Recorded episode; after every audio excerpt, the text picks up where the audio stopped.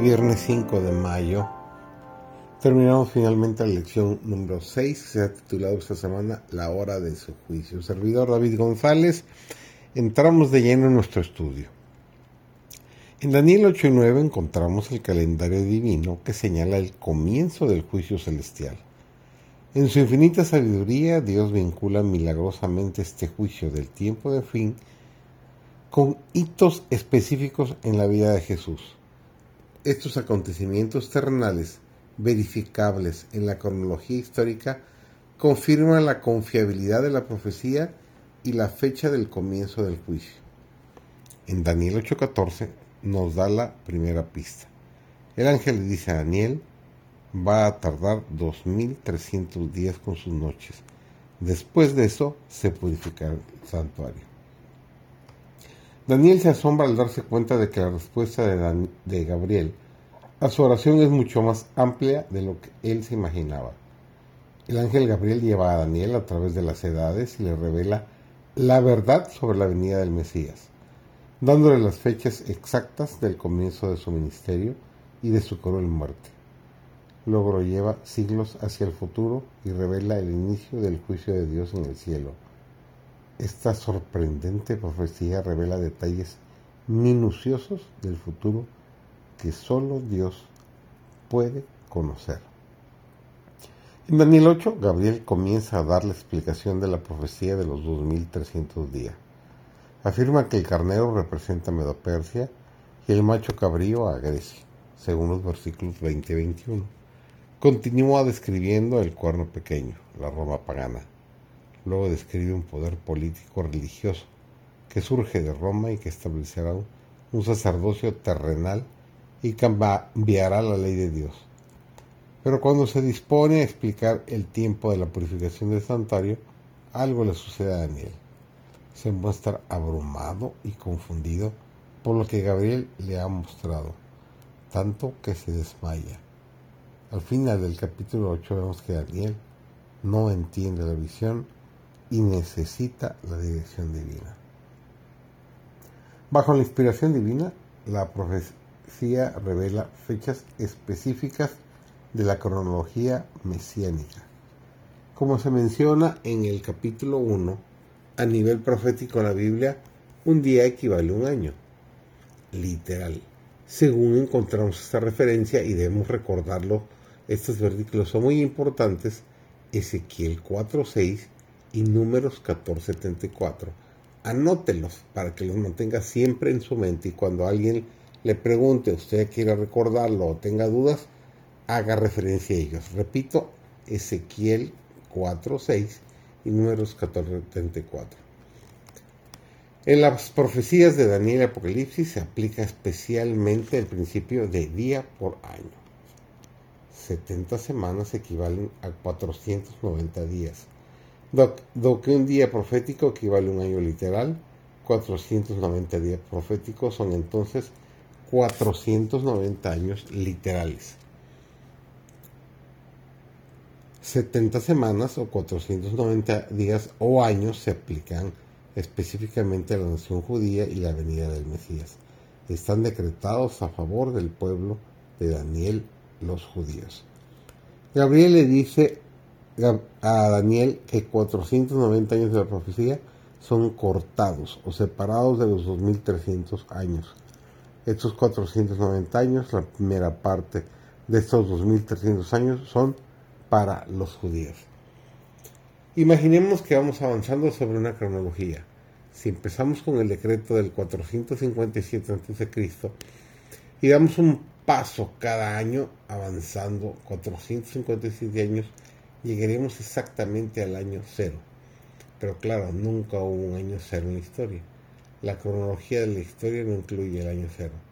Pasa del año 1 antes de Cristo al 1 después de Cristo.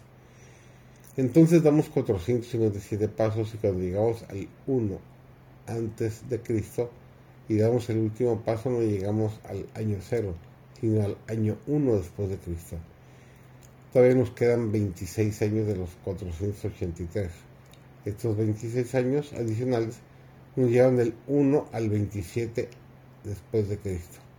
La Biblia dice que desde que se emitió la orden para restaurar y edificar a Jerusalén y hasta que llegue el Mesías príncipe, según Daniel 9:25, habrá un lapso de 69 semanas proféticas, o sea, 483 años. En otras palabras, según la Biblia, el Mesías aparecería en el año 27 después de Cristo. La palabra Mesías significa el ungido. ¿Sabe usted lo que sucedió precisamente el año 27 después de Cristo? En ese año exacto, Jesucristo, el Mesías, fue bautizado. A Daniel se le dice que hay 70 semanas determinadas para los judíos y ahora sabía, y nosotros ahora sabemos, que para el año 27 después de Cristo, 69 de esas semanas, o sea, 483 años, se habrían agotado. Caería entonces una semana, una semana profética desde el año 27 después de Cristo, es decir, siete años desde el 27 después de Cristo nos llevan al año 34 después de Cristo. La Biblia dice que en algún momento, a la mitad de la semana, a la mitad de los últimos siete años, el Mesías sería crucificado.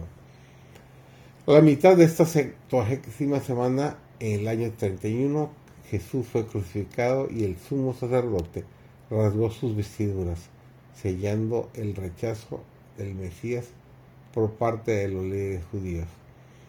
Finalmente, en el año 34 después de Cristo, Esteban, el primer Marte cristiano, fue apedreado, según nos recuerda Hechos capítulo 6, versículos 8, dando inicio a la predicación del Evangelio a los gentiles. La última parte de los 2300 años tiene que ver con el pueblo de Dios actual, la purificación del santuario celestial y la segunda venida de Cristo. La profecía vincula un acontecimiento que podemos ver, la primera venida de Cristo, con un acontecimiento en el futuro, la segunda venida de Cristo. Sabemos que los primeros 490 años eran específicos para los judíos y terminaron en el año 34 después de Cristo. Si restamos 490 años de 2300, nos quedan 1810 años. Estos 1810 años se relacionan con el pueblo de Dios en el tiempo del fin. Si comenzamos en el año 34 después de Cristo y avanzamos 1810 años en la cronología del tiempo profético, llegamos al año 1844 en otras palabras, si comenzamos en el otoño del, del 457 a.C. y avanzamos 2300 años, llegaremos al otoño del año 1844 después de Cristo. Estamos viviendo en el tiempo de la purificación del templo celestial en la hora del juicio.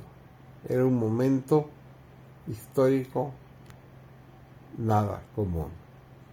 Al final de estos 2300 enfermos de pecado, pero que han sido ya redimidos, eh, al final de estos 2300 años de tiempo profético comienza la hora del juicio de Dios estos individuos han sido ya limpiados. Por eso ya han pasado por el juicio y han sido ah, justificados, ya han sido perdonados por el juez. Pronto terminará el gran conflicto entre el bien y el mal, pronto los poderes malignos serán juzgados y declarados culpables. Entonces el pueblo de Dios será declarado justo por la gracia de Cristo. El tiempo se está acabando. ¿Hay algo en tu vida que no está en armonía con la voluntad de Dios? ¿Hay algo en tu vida que te separe de Él? ¿Pasas tiempo en su palabra? ¿Anhelas conocerlo a través de su palabra? ¿Tienes hambre de la verdad que se encuentra en su palabra? ¿Estás dispuesto a dejar de lado las tradiciones humanas y las doctrinas hechas por el hombre para obedecer a este Cristo? Espero que tu respuesta a todas estas preguntas sea un rotundo sí. Dios lo bendiga para que valoremos este hermoso sacrificio que ha hecho Cristo por nosotros y nosotros seamos parte de ese pueblo escogido de Dios que vayamos con Él a disfrutar la eternidad por siempre y para siempre. El Señor te bendiga.